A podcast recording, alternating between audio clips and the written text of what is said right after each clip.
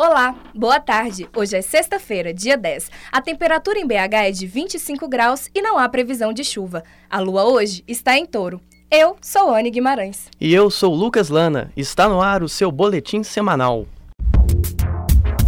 PF Cult seu prato feito de cultura.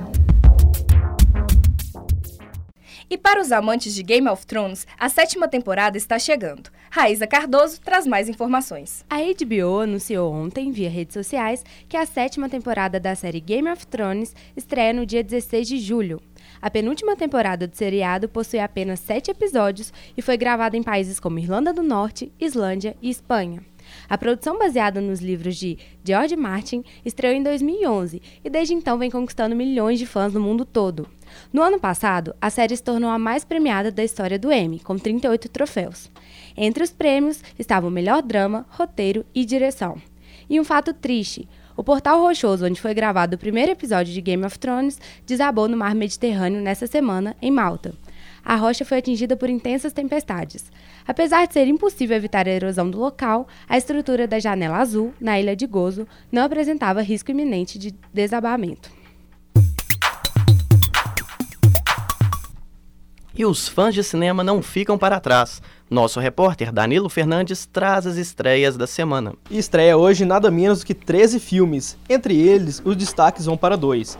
O primeiro é a ficção Kong, A Ilha da Caveira, com Samuel L. Jackson. O filme se passa durante a Segunda Guerra Mundial, quando um avião americano e um japonês são abatidos, caem em uma ilha do Pacífico e os tripulantes encontram um gorila gigante. O segundo destaque da semana é o filme biográfico Fome de Poder com Michael Keaton, que conta a ascensão do empresário que transformou uma pequena lanchonete do McDonald's em uma das maiores empresas do mundo. Vale a pena conferir. Cine 104 reabre hoje, com Julia Rosquay nos contando um pouco mais a respeito. Sala de cinema na região central de Belo Horizonte estava fechada desde dezembro do ano passado devido à falta de verba.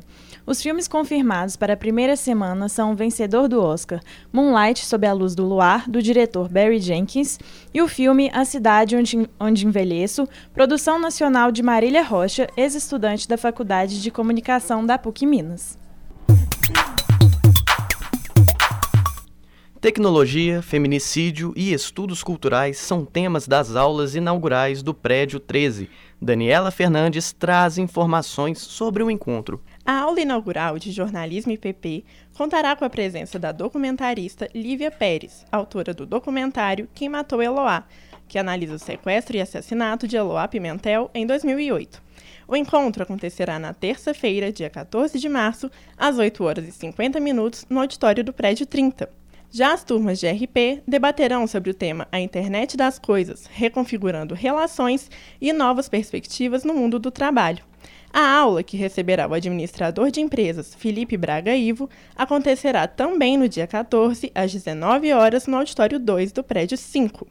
Na última quarta, dia 8, a aula inaugural de cinema contou com o tema Televisão e Estudos Culturais, leituras de Raymond Williams com a presença dos pesquisadores Vera França e Márcio Cerelli. O Dia Internacional da Mulher desse ano foi muito movimentado. Houve comentários e manifestos nas redes sociais, protesto nas ruas e ações de marketing de grandes empresas e até de times de futebol. Como o Cruzeiro, que colocou dados atuais de violência contra a mulher na camisa dos jogadores. Os repórteres Gilvan Meirelles e Ingrid Stockler foram ouvir a opinião dos alunos da PUC Minas para saber se houve uma real conscientização do valor da mulher. É, meu nome é Ana Clara, eu sou estudante de publicidade do sétimo período aqui da PUC e eu sou de Leão.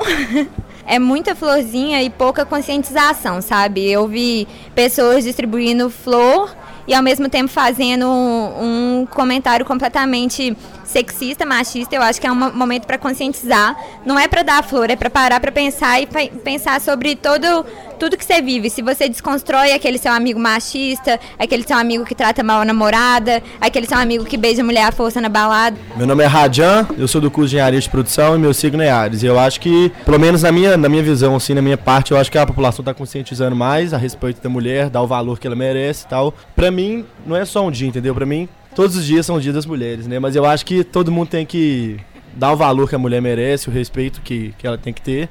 Meu nome é Camila, sou do curso de enfermagem, tenho 24 anos. Meu signo é câncer.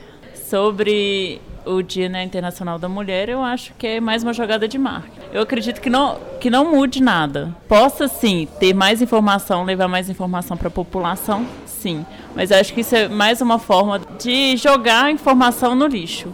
Meu nome é Marcelo Bastos, eu sou do quinto período da PUC, faço Direito, sou de signo de Virgem. E eu acho que esse ano, mais do que os outros, o Dia da Mulher simbolizou mais um, uma conscientização do que só um, uma data festiva. O Diretório Central dos Estudantes da PUC Minas encerra hoje a programação da Semana das Mulheres. Nossa repórter Luiz Andrade traz mais informações. Organizada pelo DCE por todos os cantos, vão ser realizadas rodas de conversa e saraus. Hoje, acontece no Teatro de Arena a roda de conversa O Mineira Preta, com mulheres negras, às três da tarde, e Conservadorismo e a Ascensão do Feminismo nas Américas, às seis da tarde. Para finalizar, às sete da noite acontece o Sarau das Minas. O DCE também recebe doações de produto de higiene básica para ajudar a Casa de Referência Tina Martins e a Pastoral Carcerária. As atividades também contam com a exposição do projeto fotográfico Mulheres Cabulosas da História, idealizado por mulheres do Levante Popular da Juventude, até o fim do mês de março. O final de semana está recheado de peças reflexivas e nós indicamos algumas. No Centro Cultural Banco do Brasil está em cartaz o espetáculo Processo de Concerto de do Desejo, encenado por Matheus Nastergaile. A montagem foi construída com os poemas deixados pela mãe do ator.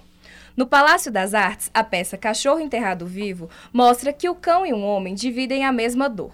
O Belo Horizontino Leonardo Fernandes emociona com sua atuação.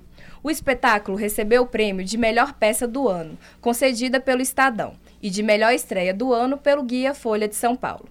Fernandes também foi eleito o melhor ator do ano pelo blog do Arcanjo, do site UOL.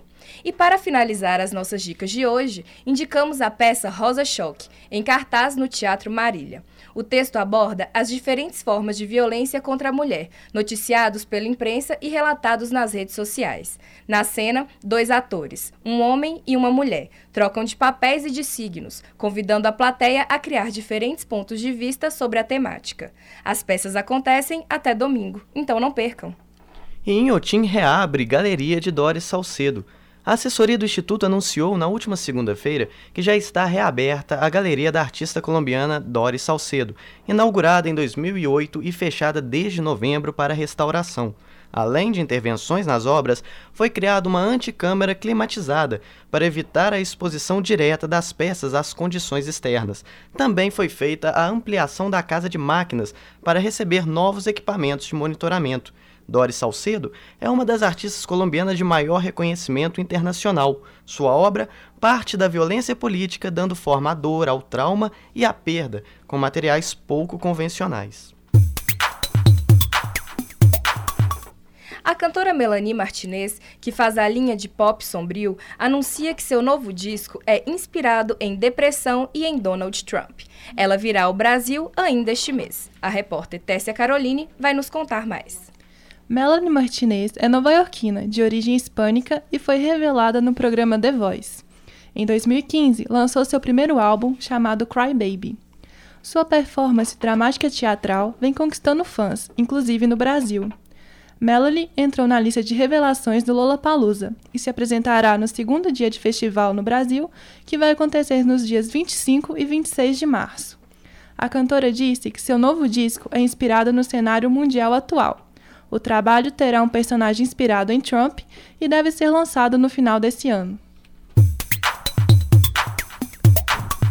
São Paulo Fashion Week enfrenta contenção de gastos. Nesta quarta-feira, dia 8, foi encerrado o calendário internacional das principais semanas de moda. Na próxima segunda, é vez da temporada do São Paulo Fashion Week dar o seu start. O prefeito de São Paulo, João Dória, reduziu o repasse da prefeitura para o evento em 37% comparado ao repasse de 2016, da gestão de Fernando Haddad. Em 2016, o patrocínio foi de 5 milhões e meio para as duas edições anuais do São Paulo Fashion Week. Este ano, Dória fez apenas um repasse para as duas edições com um patrocínio de 3 milhões e meio. A semana de moda mais importante do país também conta com o desfalque do estilista mineiro Ronaldo Fraga, mas contará com a estreia da marca mineira Jardim, da estilista Bárbara Renault. Nosso PF de hoje é esse. Gostou, gostou, não, não gostou, vamos voltar semana que vem. Essa é uma produção dos alunos do quinto período de jornalismo da Faculdade de Comunicação e Artes da PUC Minas, com edição de Jéssica de Almeida e Vitor Bastos. A técnica é de Luana Ferreira e Rafaela Araújo. A supervisão é da professora Iara Franco. Tenham uma boa tarde e até a próxima. PF Cult, seu prato feito de cultura.